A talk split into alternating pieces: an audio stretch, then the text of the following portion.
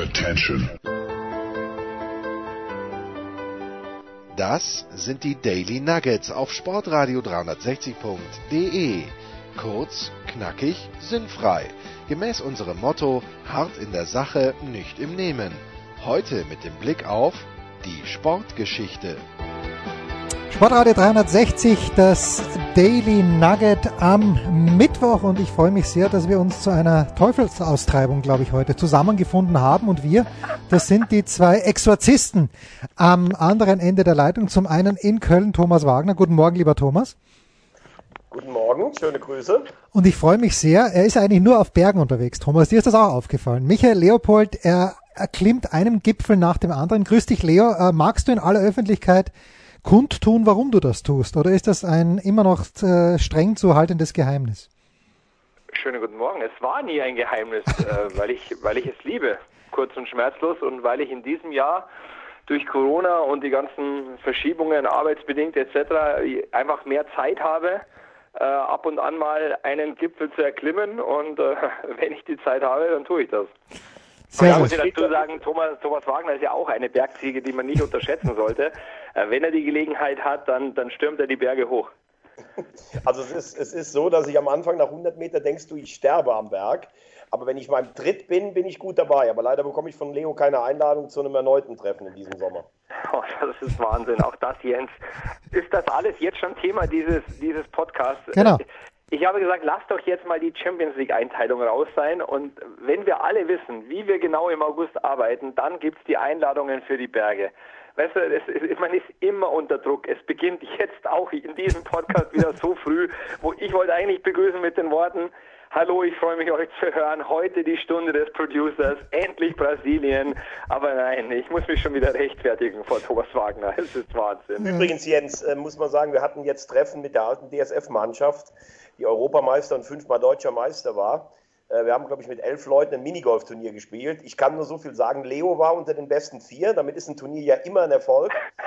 Aber man muss auch ganz ehrlich sagen, er hat zwischen Bahn 10 und 12 kurzzeitig die Nerven verloren. Und das habe ich genutzt, um an ihm vorbeizuziehen. So, jetzt muss ich aber die, die Regeln muss ich jetzt fragen. Wie viele Schläge gebt ihr euch? Ist bei sechs Schluss? Und zweite Frage, mit wie vielen Schlägen gewinnt man so ein Turnier beim DSF, beim Ex-DSF, Leo? Natürlich ist bei sechs Schluss, also es sind ja Profis am Werk. Und ähm, also an diesem Tag muss man dazu sagen, dass alle leicht angeschlagen in die Partie gingen. Das ist, äh, glaube ich, nicht ganz unwichtig zu erwähnen. Und äh, ja, 40 musste in der Regel spielen. Ja. Oder eigentlich noch besser, oder? Thomas, 39, 40, 41 so um den Dreh, ne? Ja, ich glaube, es waren bei dem Turnier waren es jetzt wirklich 40 oder 41, aber normalerweise muss so ja, spielst eigentlich so zwischen 36 und 40, aber ich glaube, dieses Mal, wie du sagst, haben am Fuße des Kloster Amdex äh, leicht angetrunken 40 zum Sieg gereicht. Äh, so, worüber sprechen wir heute? Die Stunde des aber nein, Producers. Ja, bitte. Lieber Producer, lass mich ja, einmal noch ja, kurz ja. was ausführen. Thomas hat ja gesagt, wenn man unter den Top 4 ist, ja, dann ist es eigentlich ein gutes Turnier. Und schon sind wir bei Brasilien. Erklär uns doch gleich zum Einstieg. Ich habe extra nochmal gegoogelt. Nein, nein, ich habe hab auch gegoogelt. Pass auf, ich habe gegoogelt. Erster Treffer bei Brasilien war Jens Huber bei Google. Wirklich. und, und, jetzt, und insofern kannst du uns jetzt erklären, warum war Brasilien bei den letzten vier Weltmeisterschaften nur einmal Top 4? Boah, das ist ein starker Einstieg. Leo. Das ist wirklich ein starker Einstieg. ah, bam. Bam, bam. Ähm, ich, ich, ich habe natürlich keine rationale Erklärung dafür, weil wie könnte dieses Tor, das Wesley Snyder mit dem Kopf erzielt hat, äh, 2010, wie könnte diese Niederlage gegen Belgien, die durch nichts zu erklären ist, also durch den Wahnsinn des Fußballs, wo die, glaube ich, 24 zu 2 Torschüsse hatten am Ende des Tages und einfach die Murmel nicht reingemacht haben. Ich habe keine rationale Erklärung dafür. Nichts. I have nothing. Ich, ich muss auch, bin vollkommen bei Leo. Wenn man mal sich anschaut, äh, dass die Brasilianer ja Rekordteilnehmer bei der WM sind, dann äh, strahlt natürlich als erstes fünf Titel. Okay, da kann man sagen, das ist vielleicht das Größte. Wenn man aber sieht, wie oft Deutschland zum Beispiel im Finale war, dazu noch um Platz drei, ähm, dann finde ich, dass bei Weltmeisterschaften in der Historie Deutschland die größere Nation als Brasilien ist. So, nimm das, eat mhm. this. Äh, äh, Mache ich gerne, aber hat Deutschland Brasilien bei einer WM schon mal geschlagen? Ich meine nein, Thomas, ich meine nein. Im direkten Vergleich. Deutschland, Brasilien bei einer Weltmeisterschaft schon mal geschlagen. Ah, ja, ja, um Gottes Willen. Nein, es geht schon gut los. 2014 außen vor. 2014 außen vor. Ah. Thomas, äh, wirklich, soll man an dieser Stelle... Brech mal an dieser Stelle ab. Brech mal an dieser Also Stelle ganz ab. ehrlich, ich habe ja schon einiges gehört. Aber jetzt, jetzt, Das schneide ich also raus. ganz ehrlich, Das da schneide ich raus. Selbst Maradona im rot-weißen Trikot ist äh, eine kleine Unaufmerksamkeit. Das Das, das schneide ich raus. Sag- mal, Producer, also du hast uns zu diesem Thema eingeladen. Du, ne- du hast uns penetriert seit Wochen mit den Worten, lasst uns mal was zu Brasilien machen.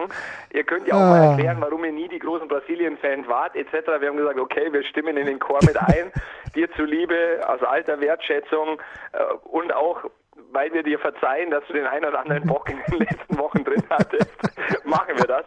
Aber also so zu eröffnen, Ja, weil ich ganz anders eröffnen wollte. Nein, und ich habe noch ein ganz andere, äh, anderes Thema. Ich wollte nicht einhaken, weil du mitten in deiner Ausführung warst. Ähm, also die Erklärung, die war jetzt auch dünn, fand ich. Ich habe ich Ja. hab ja, hab ja keine Erklärung. Ich habe keine, es ist einfach, Okay. aber stimmen wir überein, dass 2010 äh, die Holländer gewinnen dieses Spiel. Äh, Robinho hat 1 zu 0 gemacht für Brasilien und dann in der zweiten Halbzeit passieren ganz eigenartige Dinge gegen die Niederländer und auch das Spiel gegen Belgien.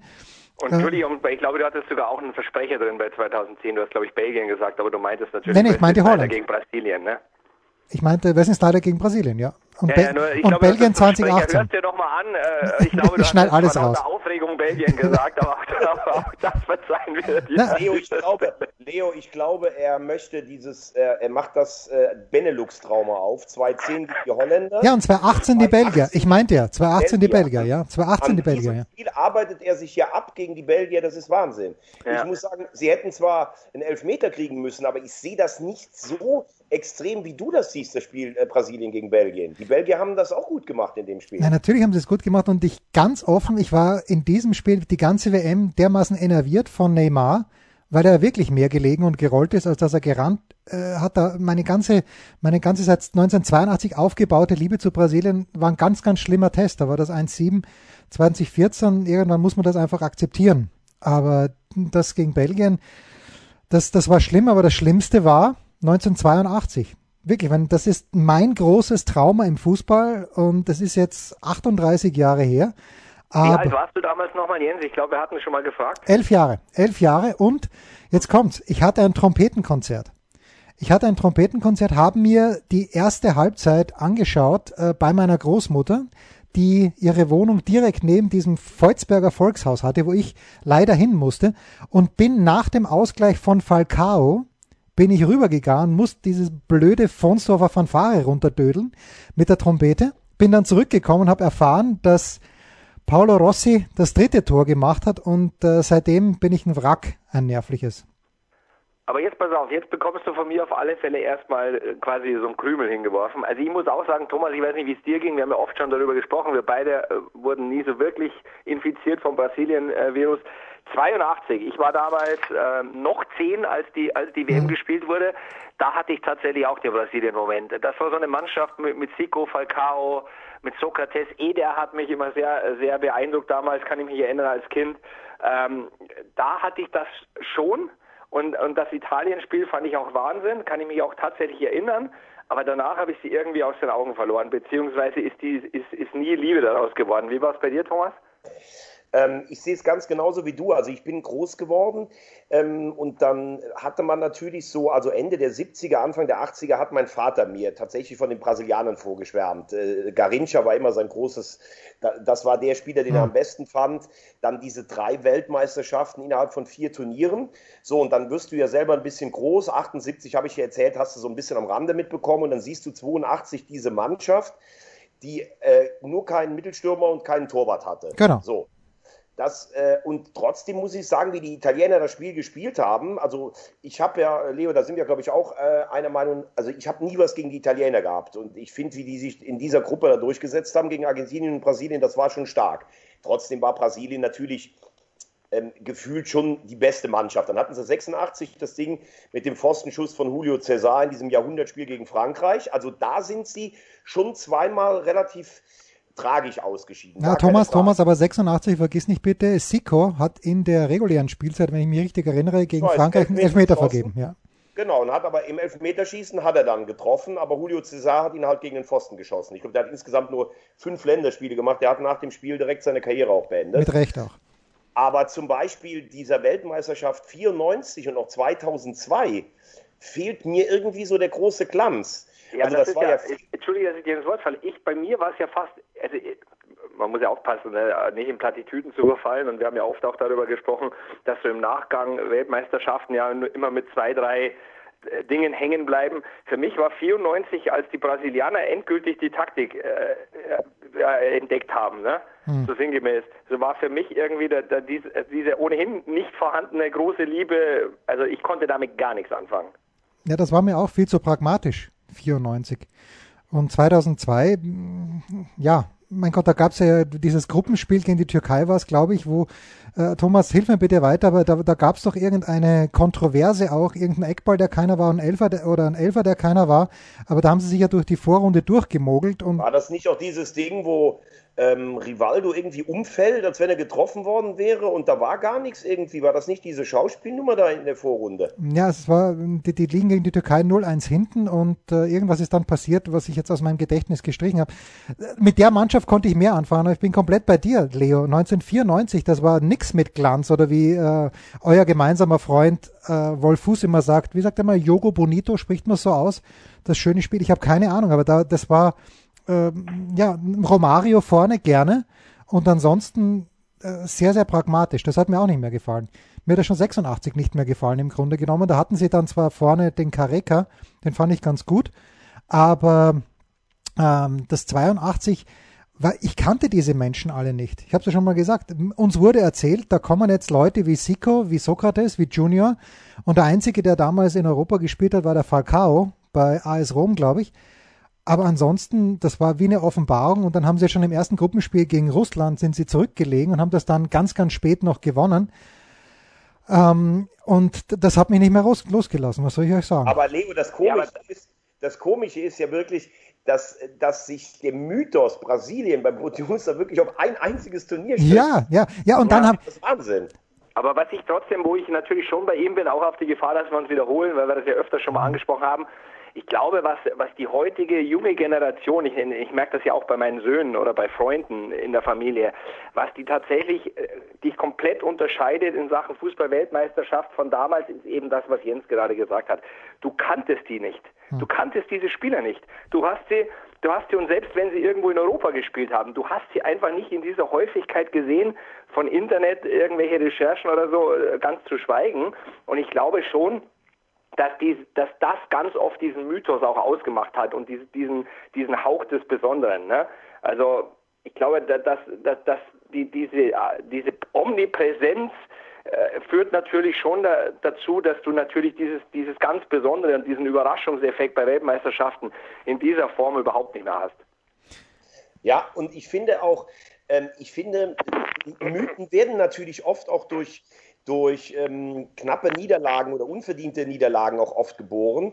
Und ich erinnere mich bei den Brasilianern an ein paar Spiele, die ich dann auch nachher noch begeistern fand. Zum Beispiel 98 das Halbfinale gegen Holland. Mhm. Das war stark, wobei sie im Finale chancenlos gegen die Franzosen waren. Gut, da war natürlich auch diese, dieser komische epileptische Anfall von Ronaldo vorm Finale. Aber äh, 94 finde ich, also auch das Finale gegen Italien, das war ja sowas von, von glanzlos insgesamt ähm, also da hat man ja immer gedacht, okay, die haben jetzt diesen großen Nike-Vertrag, dann gab es diese Wahnsinnswerbung da am Flughafen, dann hast du gedacht, okay, wenn die Brasilianer jetzt mal Weltmeister werden, dann werden sie die nächsten Jahre äh, das Ding beherrschen. 2002 auch relativ farblos und dann immer ein großes Versprechen und letztlich war es eine gewisse Mogelpackung und äh, mhm. Auch wenn Deutschland noch nie gegen Brasilien bei der WM gewonnen hat, was ich jetzt gerade ähm, ja, eben Unterstreich das bitte ruhig nochmal. Unterstreich das bitte ruhig nochmal. Ja, klar. Nein, aber zum Beispiel, 2014 muss ich ganz ehrlich sagen, äh, natürlich ist das ein Spiel, was du niemals erklären kannst, aber die ganze WM 2014 ja, sind die Brasilianer mir echt sowas von auf die Nerven gegangen. Vor jedem Spiel da dieses Theatralische und zum Himmel und was weiß ich nicht alles. Dieser Neymar, der ist mir auf die Nerven gegangen. Also, das war ja grausam, ehrlich. Und jetzt ganz witzig, ihr kennt ja äh, Thomas, ich weiß nicht, na, ihr kennt sie vielleicht nicht, aber die Nachbarin vom Anchorman, von Markus Gaub, ist ja Brasilianerin zur Hälfte und Deutsche und die, wir haben uns dieses Spiel auch, glaube ich, sogar gemeinsam bei ihr, oder na, die Vorrundenspiele haben wir uns angeschaut bei ihr. Äh, und Baby hat eben gesagt und gemeint, dass viele Brasilianer mit dieser Mannschaft auch nichts anfangen konnten. Dass, äh, mhm. dass die, die Deutschen, auch weil sie, gut, ob das jetzt stimmt mit diesem äh, Trikot von Flamengo, also mit den Farben von Flamengo, wo sie da dann aufgetreten sind, ob das dann den Ausschlag gegeben hat, weiß ich nicht, aber dass viele Brasilianer mit diesem Team gefremdelt haben und äh, das ist nicht die einzige WM, Thomas. Um jetzt Aber das wollte ich gerade sagen. Ich glaube, das war nicht nur 2014 so. Ne? Also ja. ich glaube, das gab in letzter Zeit öfter mal äh, große Turniere. Klar, man muss dazu sagen, das ist natürlich auch, was Thomas schon angesprochen hat, das hat natürlich viel auch mit Nostalgie und so zu tun. Ne? Du, du, du träumst immer von diesen Glanzzeiten, von diesen spielerischen Highlights und, und wenn du die nicht sofort bekommst, dann, dann ist da, glaube ich, auch, wie du schon sagst, immer so eine gewisse Fremde sehr schnell vorhanden. Hm. Ähm, aber ich glaube, das war nicht nur 2014 so. Ja, und vor allen Dingen, ähm, Leo, es ist ja so, äh, du kannst natürlich bei einer Weltmeisterschaft auch immer sagen, okay, letztlich zählt der Titel, aber das ist ja das, was ich gesagt habe. Also mal ab, äh, abgesehen von dem Debakel 2018 kommt eine deutsche Nationalmannschaft eigentlich äh, immer ins Halbfinale. Und ich habe ja schon oft genug gesagt, ich sehe ja auch vieles durchaus auch kritisch bei, bei einer deutschen Nationalmannschaft. Aber wenn ich mir zum Beispiel Brasilien, dann gucken wir auf die WM 1990, ne, da sind sie auch durch die Vorrunde durchmarschiert und dann kam einmal Maradona, einmal Canija. Ja. Das war ja Aber weil du das ansprichst, muss man vielleicht auch mal reinwerfen. Es war ja ähnlich. Meine Einstiegsfrage war ja nur mit Augenzwinkern natürlich für Jens äh, vorbereitet. Aber ich, wenn ich es richtig im Kopf habe, waren sie ja 82, 86, 90 auch nicht Top 4. Genau. Also sie haben ja immer wieder nee, solche Phasen drin gehabt. Ne? Ja, nee, nee, weder genau. noch, ja. Also Brasilien wird entweder Weltmeister oder scheidet vor den letzten vier aus. Jetzt mal total verkürzt zusammengefasst. Und ob das alleine für einen Mythos reicht, wo der Producer uns praktisch sagen will, dass die von 21 Weltmeisterschaften 10 gewonnen haben, das stimmt halt einfach nicht so ganz. So, aber das, der Mythos... Aber der Producer sagt jetzt, ja, aber dafür haben sie die Copa America 2019 gewonnen. das hätte ich wieder vergessen, weil mein Rekordsieg ist ja Chile, der Copa America, wie sich alle... Absolut. Auch, weil, wie auch sich, das haben wir gelernt. ja, aufmerksame Hörer. Aber der Mythos speist sich für mich ja auch daraus, Thomas, dass damals zu der Zeit, und Leo ist ja ungefähr gleich alt wie ich, du bist ein bisschen jünger, wenn ich es richtig äh, auf dem Zettel habe. Entschuldigung, Thomas und ich sind gleicher Jahrgang, auch Nein. das hatten wir, glaube ich, äh, wie? Ich dachte, dass Thomas, ich dachte, dass Thomas ein 74er ist. Warum auch immer. Nee, ich habe ihn verwechselt mit Michael nee, Kohlmann, dem Davis Cup Kapitän. Also, also, es ist folgendes. Leo sieht zehn Jahre jünger aus als ich. Besser. Das kann ich, aber dass ich noch jünger als Leo sein soll, das kann wirklich nicht sein. Nee. Also ganz ehrlich, heute mache ich mir ernsthafte Sorgen um den Producer. Hey, was der heute Böcke reinhaut, dann ist ja auch nicht so, dass das Dinge sind, die wir noch nie besprochen hätten, ne? Ja, ich bin auch, ich bin äh, der Enkermann färbt ab auf mich. Aber was ich sagen wollte, wir sind doch damals, ich habe mir damals dann diese WM-Bücher schenken lassen, wenn sie nicht sowieso schon bei uns zu Hause im Regal gestanden sind. Und dieses WM-Buch 1970 zum Beispiel, ich habe mir immer erzählen lassen von meinem Vater, wie toll Pelé war. Und wenn Thomas, wenn du sagst, wer war es, dein Vater, der Garincha so toll gefunden hat? Ähm, ich habe eben dieses WM-Buch 1970 von der ersten bis zur letzten Seite mehrmals durchgelesen, mir die Fotos angeschaut und dann äh, auch noch rückwirkend 66, da sind die Brasilianer ja auch früh, glaube ich, rausgetreten worden. Was gegen Portugal was, glaube ich, oder? 66, Thomas? Sie sind gegen Ungarn und Portugal ausgeschieden. Ja, es war wohl insgesamt eine, äh, eine relativ harte Vorrundengruppe da, aber sie waren auch einfach über den Zenit hinweg, 66. Das muss man auch ganz klar sagen. Dann gab es ja eine Erneuerung für 70. Ja, und da, aber da, weißt du, die, diese Heldengeschichten über Pelé, den ich ja selbst nie gesehen habe, und das, was er dann mit dem Beckenbauer gemeinsam in New York gemacht hat, das interessiert ja auch am Ende des Tages niemanden mehr. Aber sich das erzählen zu lassen, das nachzulesen, ähm, das hat mich irgendwie gepackt einfach. Und dann bin ich auch. Ich glaube, ich, Entschuldige, dass ich dir da ins ja. Wort falle, aber ich glaube, bei Pele ist natürlich alleine die Zahl der Länderspieltore äh, in, im Verhältnis ist natürlich einfach auch alleine schon ein Mythos. Ne? Also bei Pele bin ich ja, also das steht ja völlig außen vor. Äh, aber wir sprechen ja über die, über die Weltmeisterschaften, ja, die wir quasi selbst gesehen haben. Na, da hast du völlig recht. Und Sie sehen die Zahlen, der, der, der hat, glaube ich, fast so viele Tore wie Länderspiele, ne? Wie war das bei dem? Ja. Hast du sie auswendig im Kopf? Nee, habe ich nicht, aber der hat fast eine Einserquote. Ja. ja. Äh, und, und meine erste Erinnerung an eine Fußballweltmeisterschaft natürlich 1978 und ich weiß, ja, die Österreicher gewinnen in der Vorrunde zuerst gegen Spanien 2-1, dann gegen Schweden 1-0. Und wenn sie denn das letzte Gruppenspiel gewonnen hätten, die Argentinier, wenn ich es richtig in Erinnerung habe, haben eine Prämie ausgesetzt damals, dass Österreich Brasilien schlägt, weil dann wären die Brasilianer draußen gewesen. Brasilien gewinnt durch ein Freistoßtor aus gefühlt 45 Metern, weil Friedel Consilia einfach mal Mittagsschläfchen macht im Tor. Ähm, und die Kohle hat Argentinien sich dann aufgespart für das Spiel gegen Peru, wo sie 6-0 gewonnen haben. Und da war ich kein Brasilien-Fan. Brasilien äh, erst ab 82. 78 war ich noch ein ganz, ganz äh, nationalistisch eingestellter kleiner Österreicher. Und dann im Finale. Und, bitte. Und du denkst, allein diese Anekdote, für, die dann letztendlich uns immer wieder zu dieser Weltmeisterschaft 82 bringt. Ne? Ja, aber was soll ich dir sagen? genügt, um unseren Hörern jede Woche einen Podcast zu servieren. Überhaupt nicht. Also ganz überhaupt. ehrlich, Leo, ich muss ehrlich sagen, wir beide sind ja ein bisschen, wir haben heute Morgen noch kurz telefoniert. Nein, ihr habt euch vorbereitet. Das ist Wahnsinn. Das ist Nein, Absprache. anders. Wir haben uns darauf eingestimmt, weil wir haben extra mal wenig vorbereitet. Wir haben gedacht, der Producer reißt uns jetzt einfach mit, Überhaupt nicht. sodass Nein. ich mich nachher hier im Silesau sehe. mich lügen, wenn ich, wenn ich was Falsches sage. Ich habe zu Thomas in unserem wirklich sehr, sehr kurzen Telefonat gesagt, heute bin ich, glaube ich, fällig, weil nirgendwo habe ich so große Lücken wie bei Brasilien. Ja, aber ich muss ganz ehrlich sagen, Aber wenn du natürlich so eröffnest, dass Deutschland noch nie gegen Brasilien bei der WM gewonnen hat, da muss ich ganz ehrlich sagen, da fühlte ich mich von Anfang an wohl in dieser Runde. Also so richtig weggeschwemmt werde ich jetzt noch nicht mit der Euphorie um Äh, Also ich habe auch, also ich habe seitdem keine Angst mehr vor diesem Podcast. Normal habe ich immer Angst, wie du weißt. Ja, du, du, du Aber merkst, man ich muss bin. ja auch sagen, vielleicht, ähm, lieber Jens, vielleicht bist du ja auch, äh, Leo hat da gerade eben was, äh, was äh, sehr Interessantes gesagt. Früher kanntest du die Spieler ja gar nicht. Also ich kann mich zum Beispiel erinnern, 86 haben alle gesagt, boah, da kommt der große Enzo Francescoli. Mhm. Ich hatte natürlich noch nie ein Spiel von dem gesehen. River-Legende. Der ist dann bei der WM 86 in Mexiko eigentlich auch relativ kläglich untergegangen. Man hat diese Namen immer gehört und dann war das war auch so ein Mythos da. Auf Ja. der anderen Seite muss ich sagen, Überleg mal, als zum ersten Mal Carlos Valderrama angekündigt war. Genau, richtig, richtig. Oder Higita, dieser Torwart, man Ja. hatte davon eigentlich noch nie was gesehen. Ne?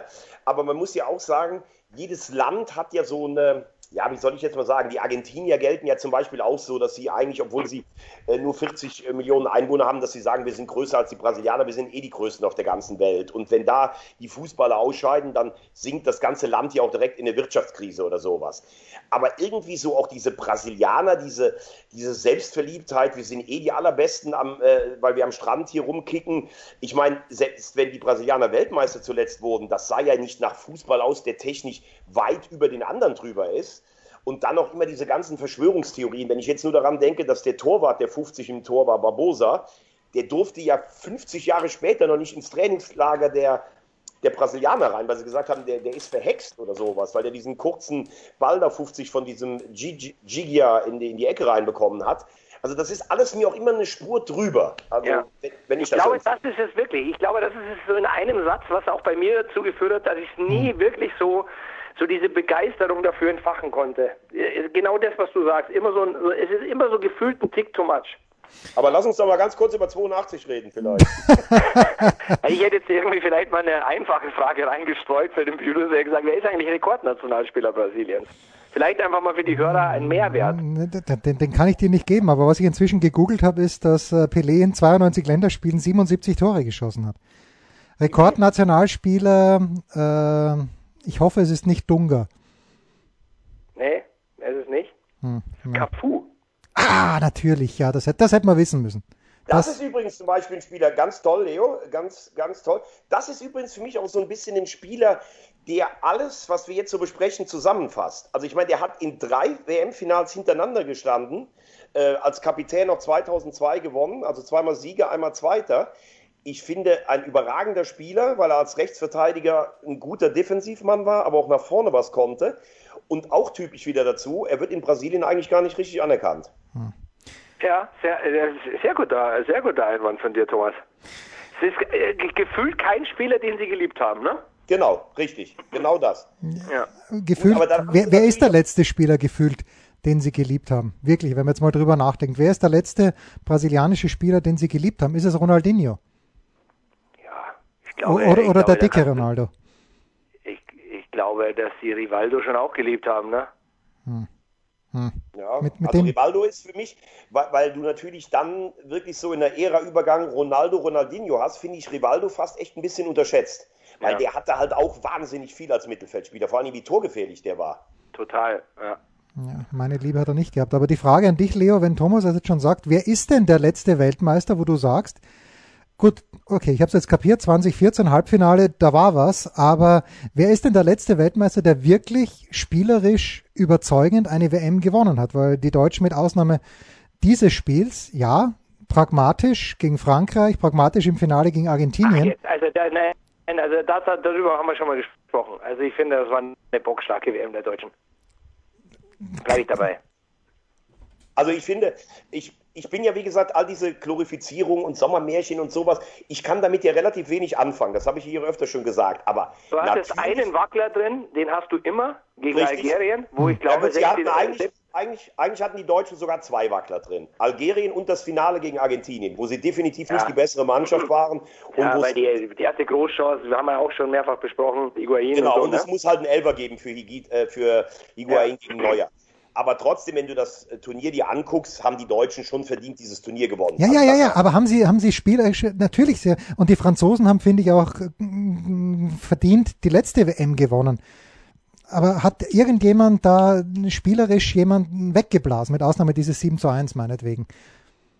Das ist mein, weiß, das ist mein Punkt. Weiß, ich glaube auch, dass der Fußball sich schon verändert hat, dass ja. alles auch schon näher zusammengerückt ist. Ne? Weil Thomas vorhin gesagt hat, äh, technisch nicht so über den Dingen Brasilien. Ich glaube, das hat sich natürlich auch verändert. Also ich glaube, auch das ist jetzt vielleicht ein Mythos und vielleicht würden ältere Fußballfans und vor allem auch Spieler zu uns sagen, nein, das, das stimmt so nicht. Aber ich würde sagen, früher standen die Länder noch mehr für gewisse Dinge. Mhm. Ja, und ich glaube, da ist viel verschmolzen und, und da hat sich der Fußball einfach dahingehend entwickelt, dass, dass, also, dass jeder äh, in Anführungszeichen auf einem gewissen technischen, taktischen und auch physischen Level spielt. Also ich glaube, wenn wir so jetzt. Ich meine, überleg mal, Brasilien hat jetzt alles im Bäcker. Ja, ist für mich, ich, der, der ist zum Beispiel ein Torhüter, dem liebe ich zuzugucken. Ja. Und, und, und das, den, den, den finde ich so beeindruckend. Ähm, aber das ist ja oft auch dann was Subjektives, ne? Heute kommen wir nicht aber auf Leo, gleich, Leo. Früher hat man aber gesagt, Leo, wenn wir jetzt mal zurückgehen, wann eine Mannschaft wirklich ein Turnier dominiert hat, dann kannst du natürlich, fällt mir schon 90 Deutschland ein, wobei man da natürlich auch sagen muss, zum Beispiel im Halbfinale gegen England haben sie halt auch Glück gehabt. Absolut, das, aber das brauchst du ja immer bei einem großen richtig. Turnier. Also ein Wackler oder Glück oder Spielglück, äh, eine Schiedsrichterentscheidung, das gehört ja immer dazu. Aber ich weiß jetzt auch, warum, äh, warum der Bundesminister die Frage praktisch gestellt hat. Weil die letzte Mannschaft, die wirklich wie Butter durch ein Turnier gegangen ist, Brasilien 1970. Ja. 1970 tatsächlich Brasilien. Ja. Und damit, damit haben wir ihn dann jetzt. Da ist der, der, da ist der, der Kreis Und das ist jetzt eigentlich auch der Zeitpunkt, wo du sagst, lass uns Schluss machen. Ja. denn, denn besser wird's nicht mehr. Ja, ich traue mich hier nicht mehr. Ich traue mich nichts mehr zu sagen, weil ich mich heute schon nach dreieinhalb Minuten blamiert habe. Das ist selbst für mich Rekord. Das ist ganz, ganz stark. Ja, wobei das hat mich jetzt echt irritiert, weil du hast dich so gefreut auf Brasilien und Nein, hast seit Wochen gesagt, wann sprechen wir denn mal über Brasilien? Und dann steigst du mit so einem Fauxpas in die Show ein. Das ist natürlich Wahnsinn. Das ist ganz unglaublich. Ich meine, die Brasilianer sind ja zum Beispiel 1954 1954 bei der WM. Da waren ja die Ungarn äh, natürlich mit Abstand die beste Mannschaft, auch wenn wir Weltmeister geworden sind. Und die Urus hatten eine bockstarke Truppe, die, als, äh, die haben die Ungarn ja auch in die Verlängerung reingezwungen. Da war Brasilien ja auch, glaube ich, im Viertelfinale schon weg. Ähm, ist denn eigentlich erst mit dieser, äh, eine Frage an dich, Producer, weil du bist ja halber Brasilianer, ja. Ist, ist denn eigentlich erst mit dieser Generation Pelé, ist da überhaupt erst Brasilien so groß geworden oder haben die sich auch vorher schon als beste Fußballer gesehen, haben nur bei den großen Turnieren nichts gewonnen? Ja, du hast ja 50 angesprochen. Ich glaube schon, dass die sich als die größte Nation ever gesehen haben. Und ich habe jetzt vor kurzem erst auf Sky, was auf Sky, äh, diese, diese Halbdokumentation über Pelé gesehen. Ähm, 58 dann auch Schweden. Und was mich da komplett erstaunt hat, war, dass die Schweden sich, wenn es denn stimmt, was da gezeigt wurde, dass die Schweden sich als hohe Favoriten vor diesem Finale gesehen haben und dass Pelé dann äh, die, die alleine ausgetanzt hat. Aber das Verständnis, das Selbstverständnis, müsste ich mal Baby fragen. Ich glaube nicht, dass sie dabei gewesen wäre, aber ich glaube schon, dass die sich seit jeher oder spätestens nach dem Zweiten Weltkrieg als die wichtigste, schönste und beste Fußballnation der Welt sehen. Na gut, solange es Leute gibt, die in Europa das selbst als Producer eines ganz großen Sportradios so weiter verbreiten, wird es wahrscheinlich auch so weiter bleiben. So abschließende Thomas, Frage. Ich ja? hab, Thomas, ich habe gerade nochmal gegoogelt und Jens Rüber taucht jetzt unter Brasilien komischerweise nicht mehr auf. ah. Nee, aber lass uns einen, äh, lass uns einmal, ich, ich schmeiß drei Namen rein, nur für dich, Producer, und dann quatschen wir drüber und vielleicht kommen wir da nochmal Kommen wir auf gleich. Zu, zu dem Punkt, wo wir sagen, äh, warum hat es nie so für die ganz große Liebe gereicht? Bitte. Und ich starte mit, mit einem Spieler, der die, der, ja, ich weiß gar nicht, ob er noch spaltet oder ob nicht alle einer Meinung sind. Neymar. So. Neymar in der Kombination mit Messi und Suarez unterschreibe ich sofort. Aber in, im brasilianischen Nationalteam, nein, äh, brauche ich nicht, danke. Kann ich nichts anfangen damit, weil es ist einfach zu viel und ich kapiere nicht, dass, dass er niemanden hat, der ihm sagt, dass es zu viel ist. Das kann Aber nicht Bruce, sein. du denkst dir immer, wir haben ja oft schon gesagt, dass wir keine Struktur haben, ne? Ja, wir haben jetzt keine Struktur. denkst du wahrscheinlich, Leo schmeißt jetzt irgendeinen Nein, Namen nein, rein. Leo hat sich vorbereitet, Warum Leo. habe ich diesen Namen jetzt nach Thomas Wagners Ausführungen reingeworfen? Weil ich finde, das ist die personifizierte Ja, Wahrheit von too much. ja, ist too much. Ja, Was das, was Thomas gesagt hat, immer ein drüber. ja. Ja. Da hast du recht, ja. Gut, Leo, gut, muss ich sagen. Ja, stark, stark. Um Struktur bemüht. Ja, gut, gut, hau den zweiten Du eine raus. Meinung zu ihm, Thomas, die du jetzt noch kundtun möchtest?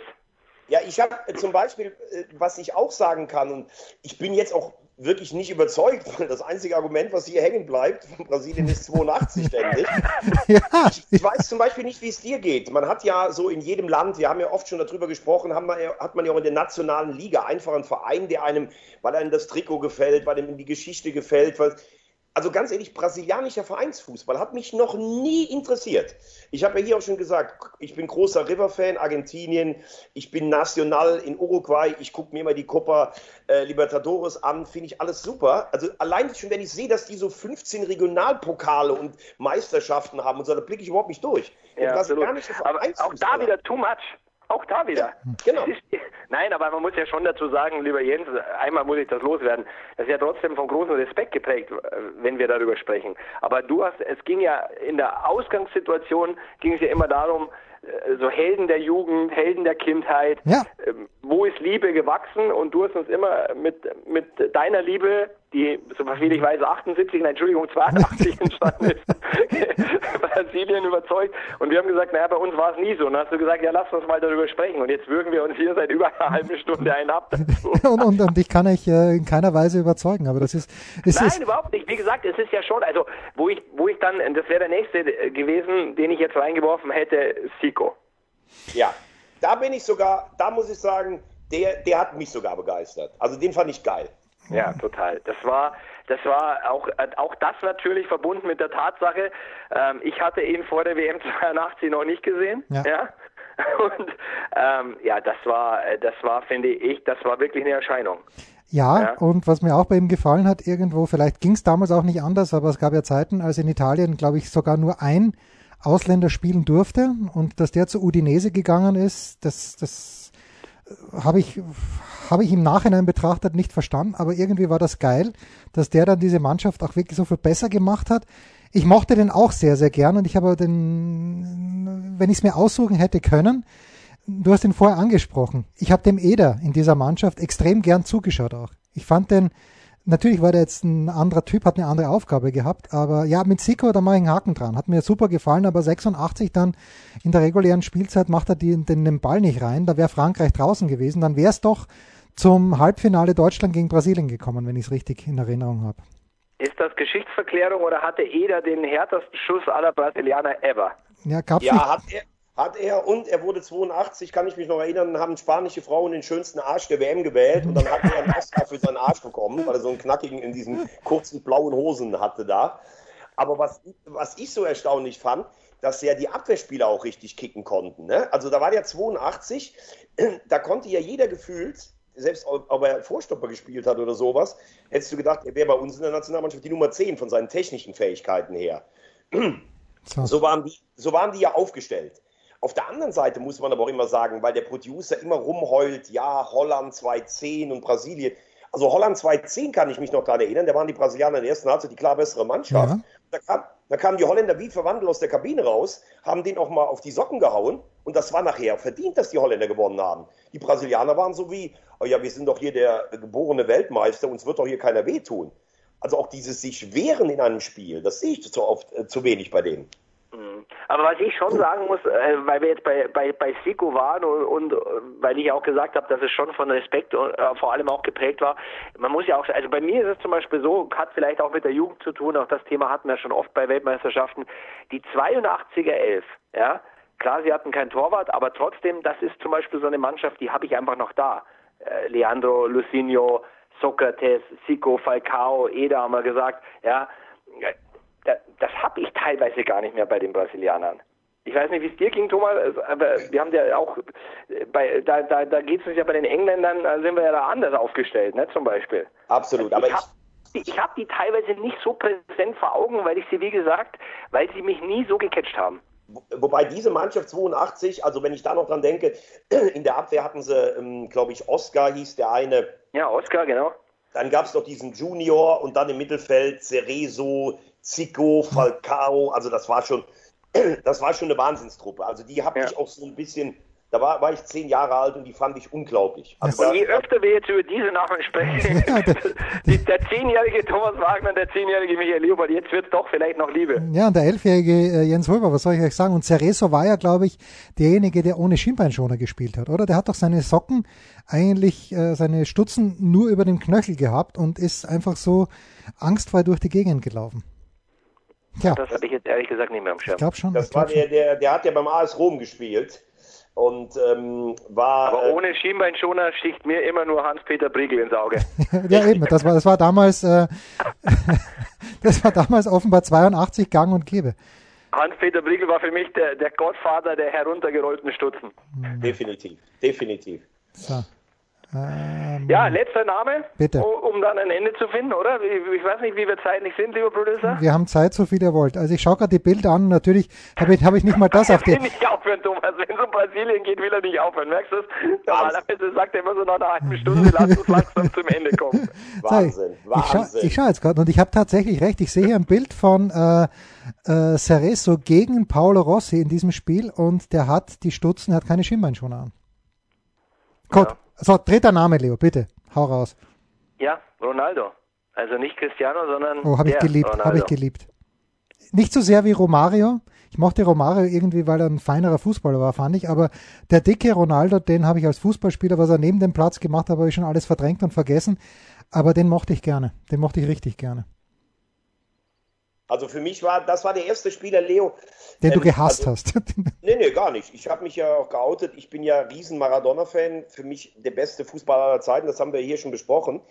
Aber ich erinnere mich noch an den jungen Ronaldo bei Barcelona. Wenn der losgezogen ist, äh, den meinst du doch, Leo, ne? Den meine ich. Genau. Und Der, der von Eindhoven kam. Also Genau, und da kann Jens ich- würde sagen, der von Rotterdam kam. ja, genau. kann ich halt eine geile Geschichte zu erzählen.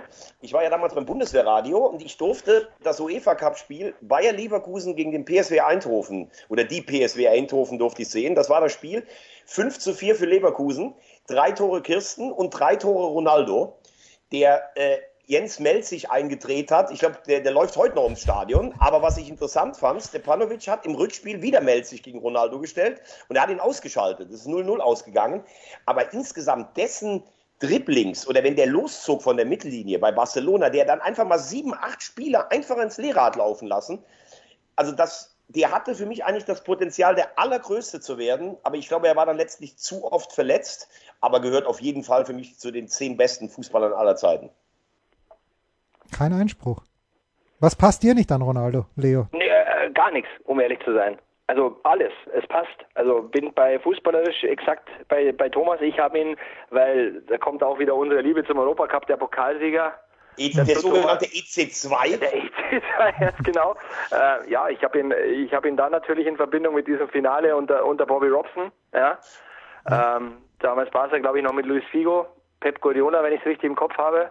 Wenn man das Alter keinen Streich spielt, ähm, ja, da habe ich ihn halt irgendwie am Schirm gehabt. Dann vorher war er in Eindhoven. Ähm, ja, und das war natürlich schon einer, da hast du hingeguckt, ne? Also das, das, da bin ich bei Thomas.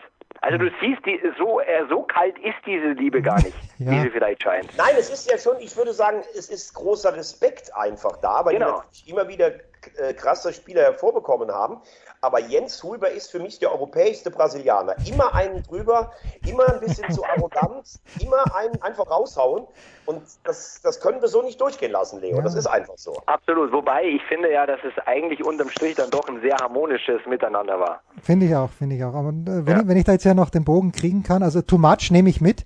Das habe ich von euch gelernt. Es stimmt auch, es ist too much. Aber äh, meine zweite große Liebe sportlicherseits gehört der Roger Federer. Und da gab es ja mal Zeiten, als Federer in Wimbledon mit einem langen, weißen, komplett affigen Anzug reingekommen ist und dann auch noch so ein Man-Bag dabei gehabt hat. Und ich habe mich gewunden vor Schmerz, weil ich es nicht anschauen konnte. Aber das war auch viel too much, aber ich liebe ihn halt so sehr. Was soll ich euch sagen? Und so geht's mir mit den Brasilianern. Ja gut, ich, da kann ich ja nur sagen, ich mein mein Alltime-Liebling auf dem Tennisplatz ist und bleibt jetzt John McEnroe ja. und da könnte man auch sagen, dass er ab und zu mal zu was war. Aber ich habe noch eine Frage an den Producer. Also Producer, bei mir hat die Hochachtung vor den Brasilianern angefangen mit dem allerersten Torschützenkönig, den sie gestellt haben bei der WM. Komm, komm jetzt. Du wirst, du wirst natürlich sicher wissen, wer das war. Natürlich. ah, wahrscheinlich war es 1938 WM in Frankreich. Äh, äh, Leandrinho. Ey, aber ganz ehrlich, so schlecht ist das gar nicht. Es war wirklich 38. Okay. Leonidas, der Ah, ja, doch, doch, doch. Ich kannte die mal alle. Ich konnte die nämlich wirklich mal alle, die Torschützenkönige. Aber das ist schon lang her stark. Und die haben aber, glaube ich, damals gegen Polen verloren, wo ein gewisser Ernst Widimowski vier Tore geschossen hat für die Polen. Und deshalb waren die Brasilianer raus. Aber gut, das ist jetzt ein anderes Thema, muss man dann auch sagen. Nächstes Thema die Polen. Gregor Schlato, entschuldige. Speedy Boniek, das sind doch, das sind ja. doch Namen, die runtergehen wie, ja. wie Öl. Ich jo. würde gerne mal was, ich würde gerne mal was über die Urus machen. Aber gut, ich habe ja hier nichts zu sagen, weil der von Brasilien einfach mal erschlagen wird. Aber dass so ein kleines Land zweimal Weltmeister, zweimal Olympiasieger und Rekordsieger der Copa America ist, das würde für mich auch mal ein Daily ähm, einfach Absolut, absolut. Ich habe zwar keinen blassen Schimmer davon, aber ich wäre dabei. ähm, aber da, du merkst ja, Thomas, äh, ich habe einmal habe ich die Schotten reinwerfen dürfen, aber auch nur aus, aus des Producers Sicht, weil ich Didi Hamann als, als, als Zusatzgast äh, mitgebracht habe. Stark. Ähm, ansonsten ansonsten gibt es doch ohnehin nur Einladungen zu seinen Themen. Wir müssen funktionieren und da sein. So, aber das, das Geilste ist, dass ich hier sitze und denke, okay, ich werde mich um 11 Uhr in ein Brasilien-Trikot reinwerfen. das was er sagt ist, oder fragt ist, ob Deutschland bei der WM schon mal gegen Brasilien gewonnen hat. Also und ich habe vor, vor diesem Podcast zu dir gesagt, noch nie hatte ich so viele Lücken. So, die nächsten Themen, Vorschlag ist, ähm, wir, wir, hatten schon mal, äh, wir müssen halt einen dritten Mann dazu nehmen, weil, ähm, aber Thomas, wir haben mal mit Toni Tomic schon mal über Jugoslawien, Kroatien gesprochen. Wäre das ein. Uruguay, Entschuldigung, nur ganz kurz für mich. Zu, also Uruguay ist jetzt schon abmoderiert. Der Wunsch von Thomas Wagner nein, aus Köln, der nein, immer für dich da ist. Aber was, was soll ich zu Uruguay? Da kam hier null, nichts. Äh, Enzo Frances Francescoli, den ich. Ganz ehrlich, bereite dich doch mal vor. Hier wird dann sowas wie eine Lesung. Thomas Wagner, ja, genau. 30 Minuten zum, Uruguay, zum Fußball in Uruguay.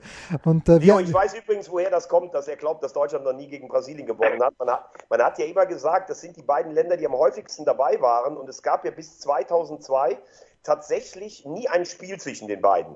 So, und dann hat er wahrscheinlich 2-2 hat er abgehakt und dann an 2-14 hat er eh auch abgehakt. Wobei man da auch nochmal fairerweise sagen muss, die Deutschen sind ja ins Finale gekommen über den Weg Paraguay, USA, Südkorea. Da wird man ja in zehn Jahren denken, das war irgendein Vorbereitungsturnier auf Hawaii oder sowas. Aber im Finale hat unsere Mannschaft, muss ich sagen, die Brasilianer echt gut gefordert. Das war das beste Spiel der Deutschen, das muss man auch sagen. Ja. Hallo? Ja, ja, du, ja, ja. Wir, wir, wir, wir Achso, ich wusste jetzt nicht, also, ob du noch unbedingte Zustimmung willst. Mhm. Nee, nee, Oder nee, nee. These angekommen. Ja, danke schön. Also was machen wir? Leo, du wärst bei Uruguay dabei, ne? Ja, ich wäre dabei und würde dir halt lauschen, ne? Als ja, wir, sehr interessierter Spieler und Fan von Diego Godin. Ja. Ah, geil, überragend, überragend. Geil. Ja, geil. und äh, natürlich die Geschichte 2010, die Handabwehr gegen Ghana von Luis Suarez, wo er sich dann dafür feiern hat lassen, das, das, das muss auch zur Sprache kommen. Ja, aber da muss ich auch ganz ehrlich sagen, was ist das immer für, also du musst dich nicht so aufführen danach, wenn der Elber verschossen wird. Das ist ganz klar. Aber immer diese Moralkeule. Ich hätte auf der Linie auch versucht mit der Hand. Ja, natürlich, er hat es richtig gemacht, aber wie du sagst, too much afterwards. Ja, aber gut, du, too much, das ist doch, das ist doch Brasilien. Too much einfach. So, raus mit euch. Danke, dass ihr Zeit gehabt habt. Thomas, Thomas Wagner. Wollte nur, Thomas wollte nur im Bild bleiben. Aber was wolltest du eigentlich mit Toni Tomic noch ansprechen? Da haben wir dich, da sind wir dir tatsächlich ins Wort gefallen. Ja, Kroatien und Jugoslawien wollte ich ansprechen. Die große Geschichte. Was ist eine große Geschichte? Die leider 1990 ja, wo sie das beste Team hatten mit Ivica Osim als äh, Teamchef, ähm, wo sie leider gegen Deutschland ausgeschieden sind. Leo, weißt du, was für mich nur hängen bleibt? 82. Ja, absolut. Wir landen wieder bei 82. Wobei ich abschließend noch ein, einen Fakt für alle Zuschauer und Zuhörer noch, Zuhörer vor allem äh, natürlich mit ins Boot nehmen möchte. Und ich würde gerne einmal darauf hinweisen, dass die Österreicher die Deutschen nie bei einer Fußball-Weltmeisterschaft geschlagen haben. Das ist, das ist äh, völlig, völlig korrekt. Das, Oder sollen wir nochmal über Cordoba sprechen, Jens? Jetzt wird dir gar keine Themen mehr einfallen. Das, das Großartige war, als wir über Cordoba sprachen, haben wir genau überhaupt nichts, keine Fragen geklärt. Nichts, nichts haben wir geklärt. Also vielleicht sollten wir nochmal über Cordoba sprechen. Michael Leopold und Thomas Wagner. Was für eine grandiose Dreiviertelstunde, wie immer. Das waren die Daily Nuggets auf Sportradio 360.de. Versäumen Sie nicht alle anderen Podcasts aus unserer sympathischen Familienwerkstatt. Schon gar nicht die Big Show. Jeden Donnerstag neu.